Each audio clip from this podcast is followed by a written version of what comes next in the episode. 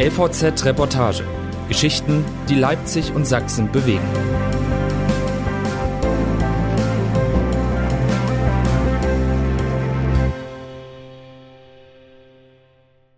Kirschwhisky, Physik und die Moritzbastei. Angela Merkel als Studentin in Leipzig. Sie jobbte als Bardame, buddelte die Moritzbastei mit aus und lernte ihren ersten Mann kennen. Von 1973 bis 1978 erlebte noch Bundeskanzlerin Angela Merkel als Physikstudentin in Leipzig prägende Jahre. Sie war FDJ-Sekretärin ihrer Seminargruppe, aber saß auch mit Kritikern der DDR in der Kneipe. Eine Spurensuche. Von Matthias Wöbking. Leipzig. Wie sich eine Sisyphus-Arbeit anfühlt, das hat Angela Merkel nach eigener Aussage in den 70er Jahren in Leipzig gelernt. Mitten in der Stadt erhob sich ein kleiner Hügel. Er war überwachsen mit Sträuchern und jungen Bäumen. Unter der Erde war die Moritzbastei versteckt, ein mehr als vier Jahrhunderte altes Überbleibsel der städtischen Befestigungsanlage. Daraus sollte ein Club der Freien Deutschen Jugend FDJ werden. Zuerst mussten allerdings ungefähr 40.000 Kubikmeter Schutt weg.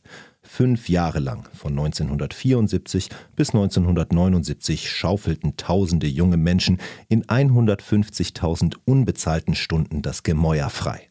Eine davon war eine Physikstudentin Anfang 20 aus der Uckermark. Sie hieß damals noch Angela Kassner.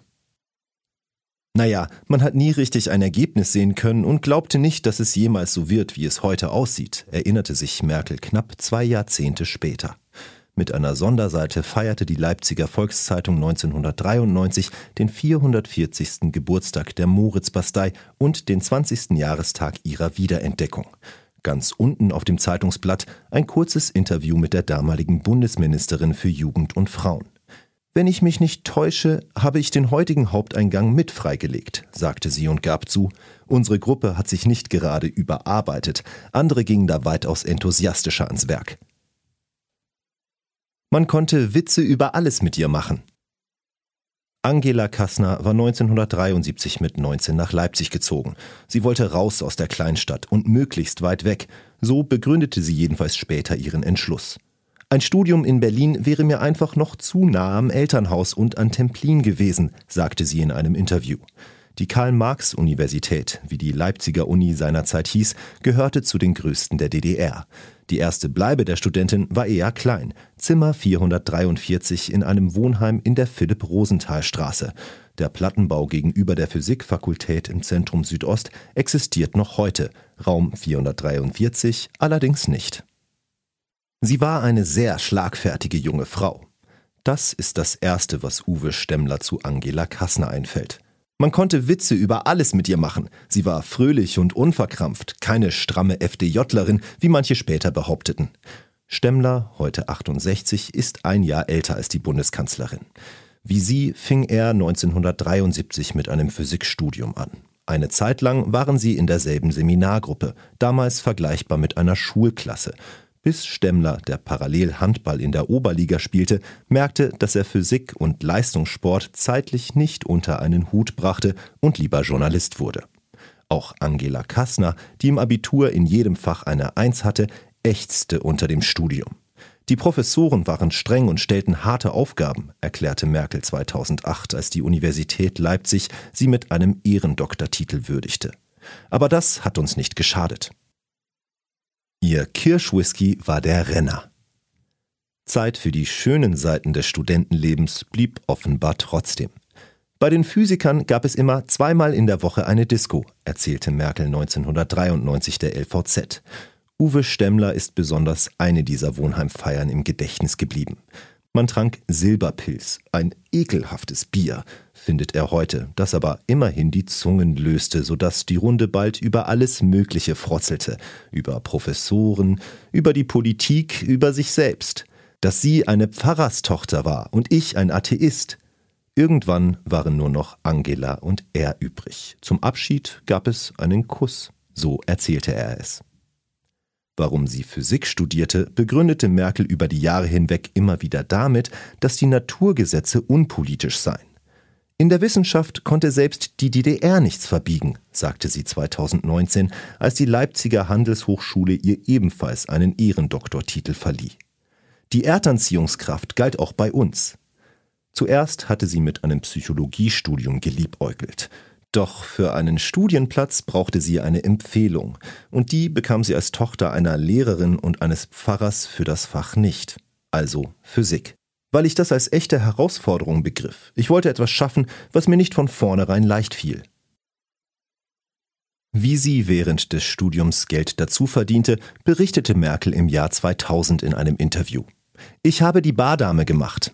Tagsüber Seminar, abends Disco. Zwischendurch war ich ständig mit der Straßenbahn unterwegs, um Kirschmost zu besorgen.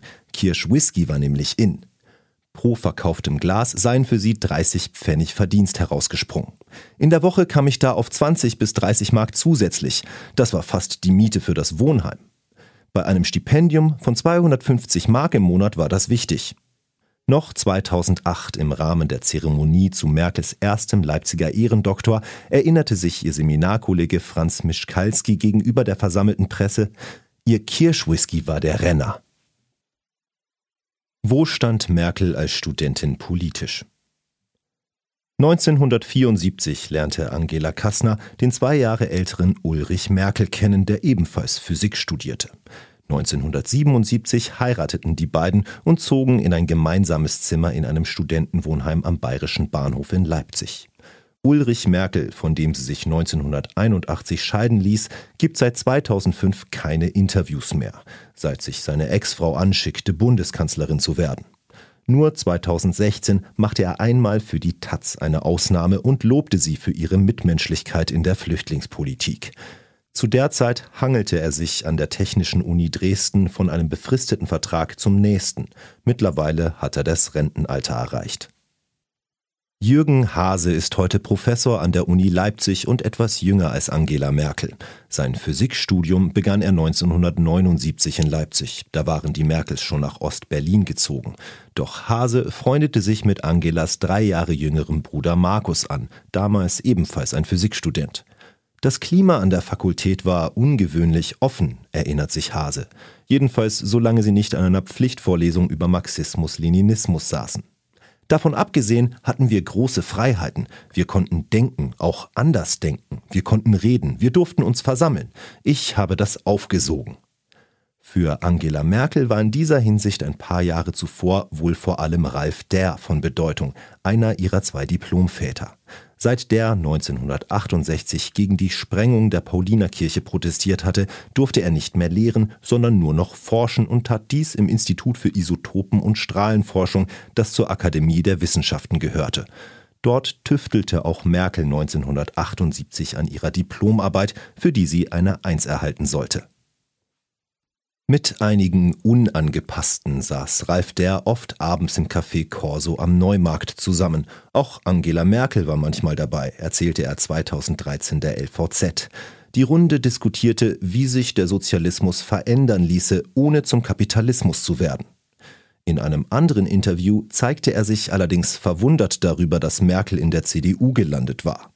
Seit seiner Emeritierung lebt der zurückgezogen. Wo Merkel zu DDR-Zeiten politisch stand, beschäftigte zahlreiche Buchautoren, seit sie bei der CDU Karriere gemacht hat.